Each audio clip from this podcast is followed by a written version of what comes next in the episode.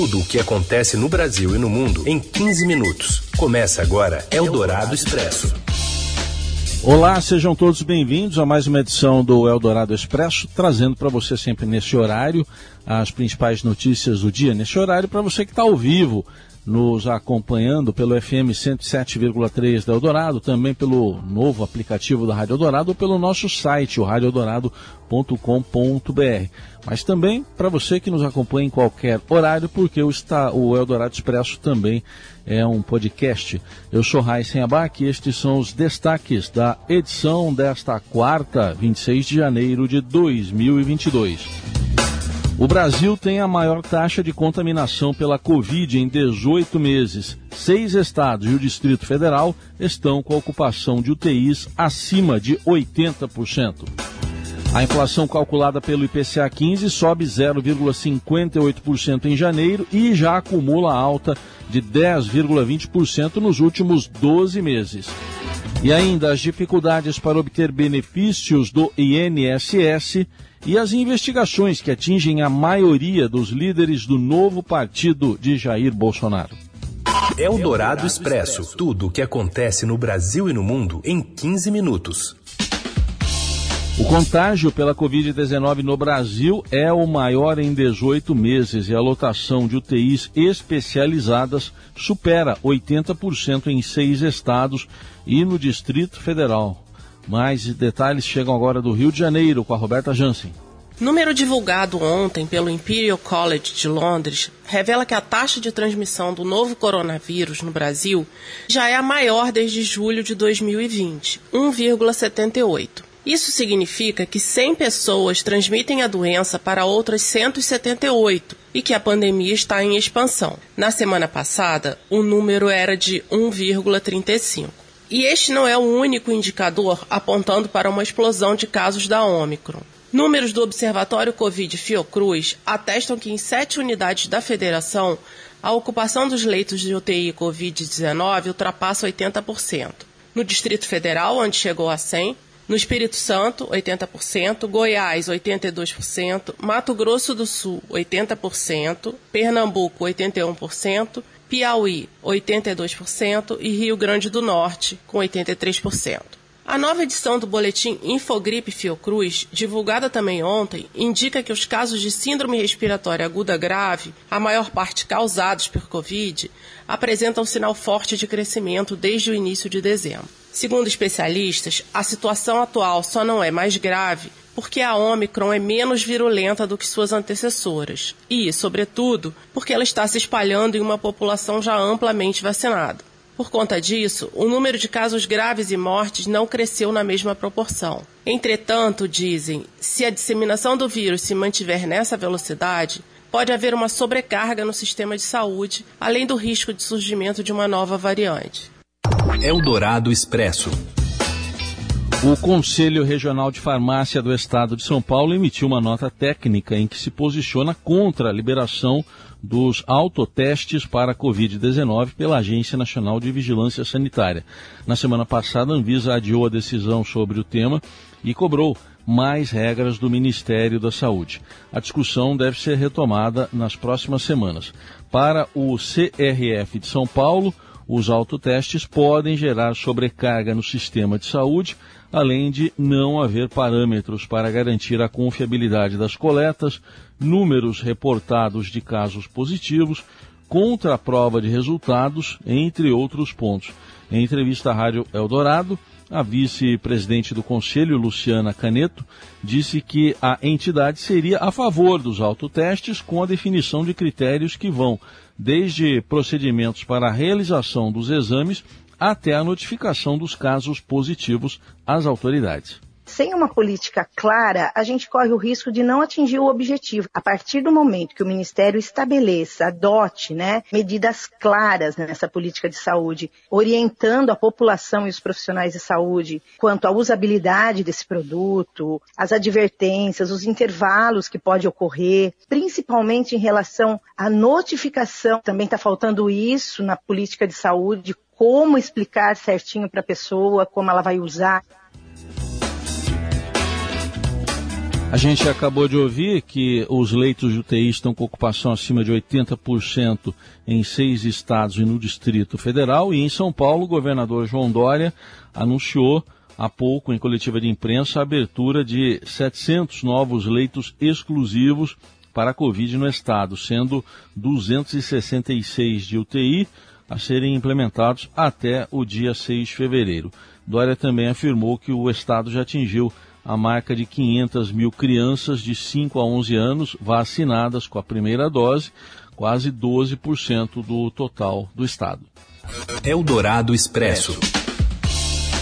Depois de atingir no ano passado o maior patamar desde 2015, a inflação começa o ano ainda sem sinal de arrefecimento. O Índice Nacional de Preços ao Consumidor Amplo, o IPCA 15, divulgado pelo IBGE, registrou uma alta de 0,58% em janeiro e, com isso, acumulado em 12 meses, subiu para 10,20%. O IPCA é considerado uma prévia da inflação do mês. O maior impacto no índice de janeiro foi de alimentação e bebidas, com alta de 0,97%. Na sequência aparecem as despesas de saúde e cuidados pessoais, com aumento de 0,93% e de habitação, 0,62%.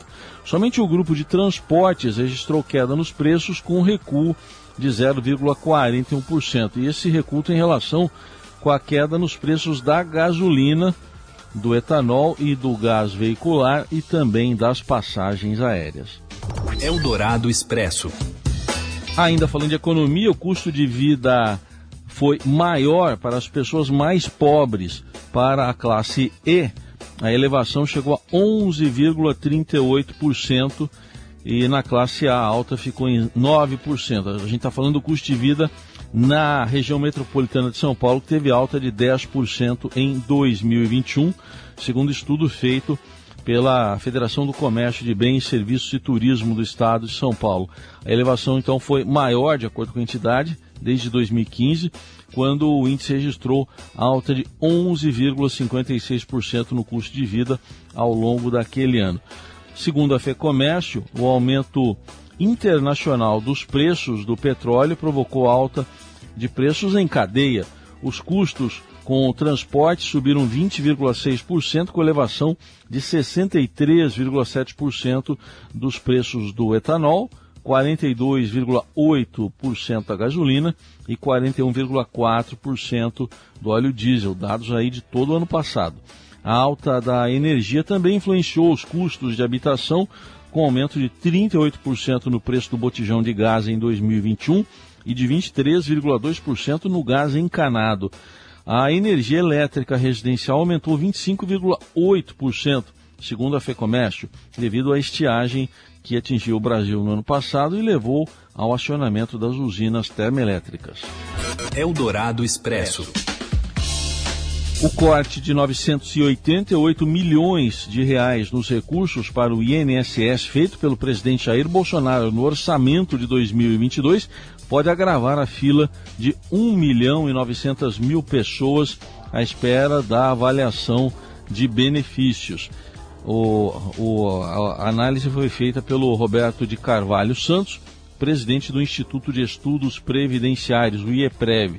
Em entrevista à Rádio Eldorado, ele disse que o problema piorou com a pandemia e as dificuldades de acesso do aplicativo Meu INSS, que precisa de modernização nós temos um problema muito sério, que é um processo de digitalização dos serviços da Previdência Social. E é um sistema muito instável, né? Um sistema que ele não tem uma manutenção feita de uma forma adequada. Nós tivemos um aumento do número de óbitos decorrentes da Covid, então isso aumentou muito o número de pedidos.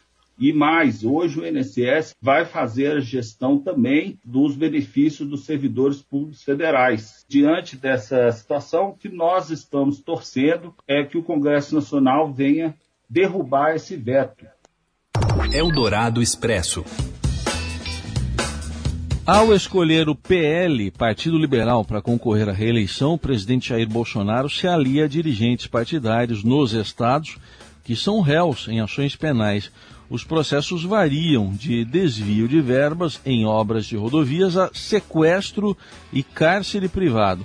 Entre os presidentes regionais de siglas que vão organizar o palanque de Bolsonaro no aí Brasil afora, há ainda um condenado por tortura e um deputado envolvido no mensalão, esquema operado pelo primeiro governo do petista Luiz Inácio Lula da Silva.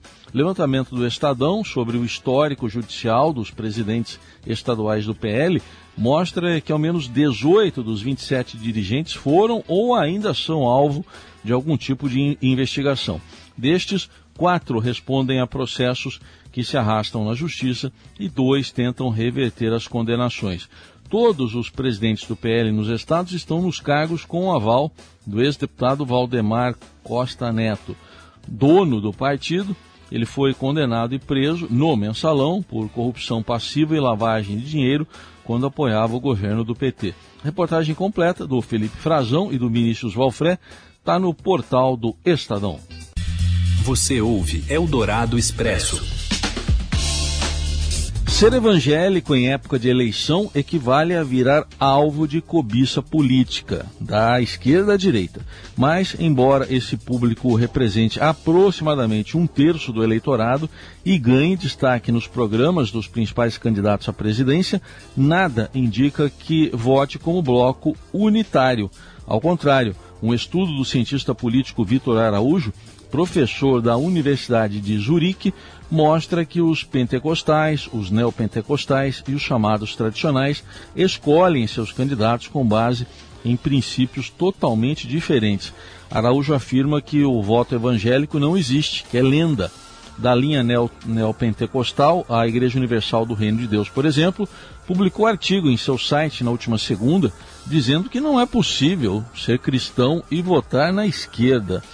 Em outras eleições, porém, a cúpula da Universal apoiou os governos de Luiz Inácio Lula da Silva e de Dilma Rousseff. O Partido Republicanos, antigo PRB, é braço da Universal e integra o Centrão, que atualmente apoia o presidente Jair Bolsonaro, candidato a novo mandato. Mais detalhes dessa reportagem da Júlia Afonso estão no portal estadão.com.br. Eldorado Expresso. Times europeus estão de olho no menino Hendrick, mas ele ainda não vai cruzar o Atlântico para jogar futebol.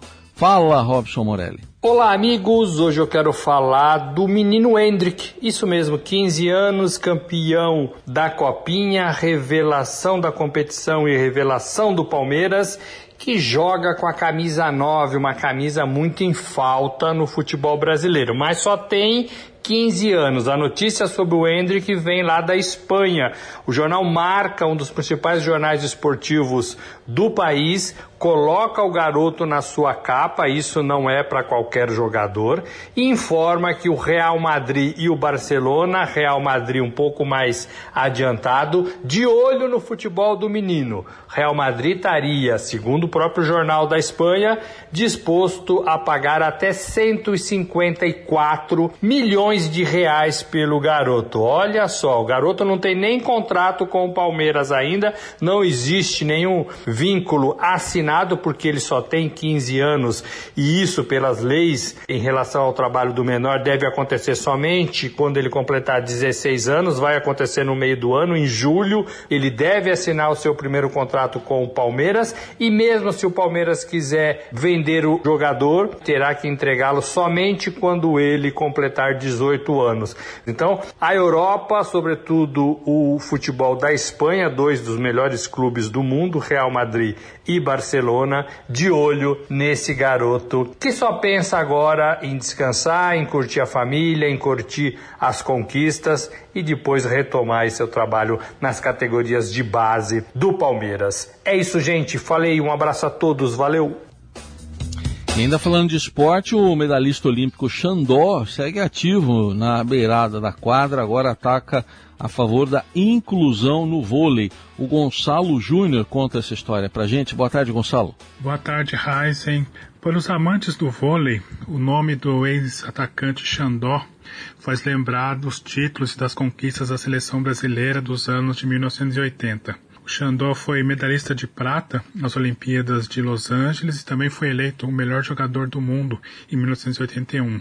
Hoje, o Xandó ainda vive do vôlei, mas seu nome agora está relacionado à inclusão esportiva das pessoas surdas. Desde 2014, ele é o coordenador técnico das seleções brasileiras de vôlei de surdos aqui no Brasil.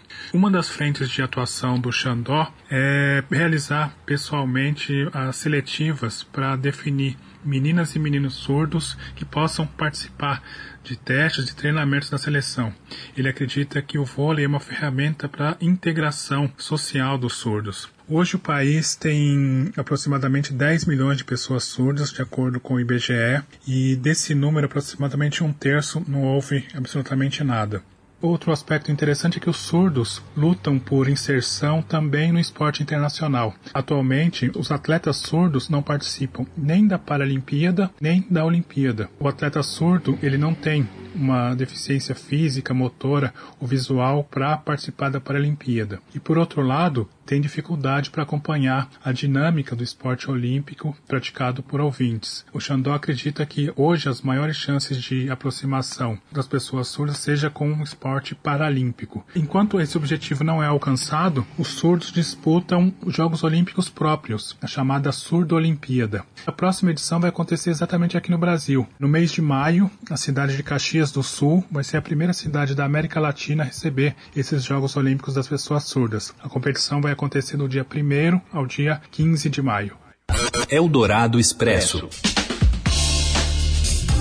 E o Papa Francisco, em pronunciamento feito hoje, pediu que os pais não condenem os filhos por causa de orientação sexual, mas sim ofereçam apoio a eles.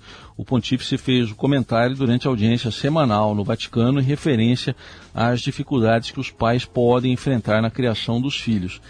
Segundo Francisco, essas questões incluíam pais, uh, pais que veem diferentes orientações sexuais de seus filhos e como lidar com isso, como acompanhar seus filhos e não se esconder atrás de uma atitude de condenação, foi que afirmou o Papa. Só que em outros momentos o pontífice já havia dito que os homossexuais têm o direito de serem aceitos por suas famílias como filhos e irmãos. Também tem defendido que os casais homossexuais tenham proteções legais, mas no que diz respeito à esfera civil, não dentro da Igreja Católica. Embora a Igreja não possa aceitar o casamento entre pessoas do mesmo sexo, a instituição pode apoiar leis de união civil destinadas a dar a eles direitos conjuntos nas áreas de pensões e saúde e questões de herança, segundo o Papa Francisco. Lembrando que em 15 de março do ano passado o Vaticano decidiu que a Igreja Católica não poderia abençoar casais homossexuais, porque, conforme foi anunciado na época, não poderia abençoar o pecado. Foi uma decisão que desapontou muito os católicos homossexuais. E assim a gente chega ao final de mais uma edição do Eldorado Expresso, que volta amanhã. Obrigado pela companhia. Boa quarta. Você ouviu Eldorado Expresso tudo o que acontece no Brasil e no mundo em 15 minutos. Perdeu alguma edição do Eldorado Expresso? Não tem problema. Este programa é também um podcast. Você pode ouvi-lo novamente em nosso site radioeldorado.com.br ou segui-lo via iTunes, Google Podcasts e nas plataformas de streaming Deezer e Spotify.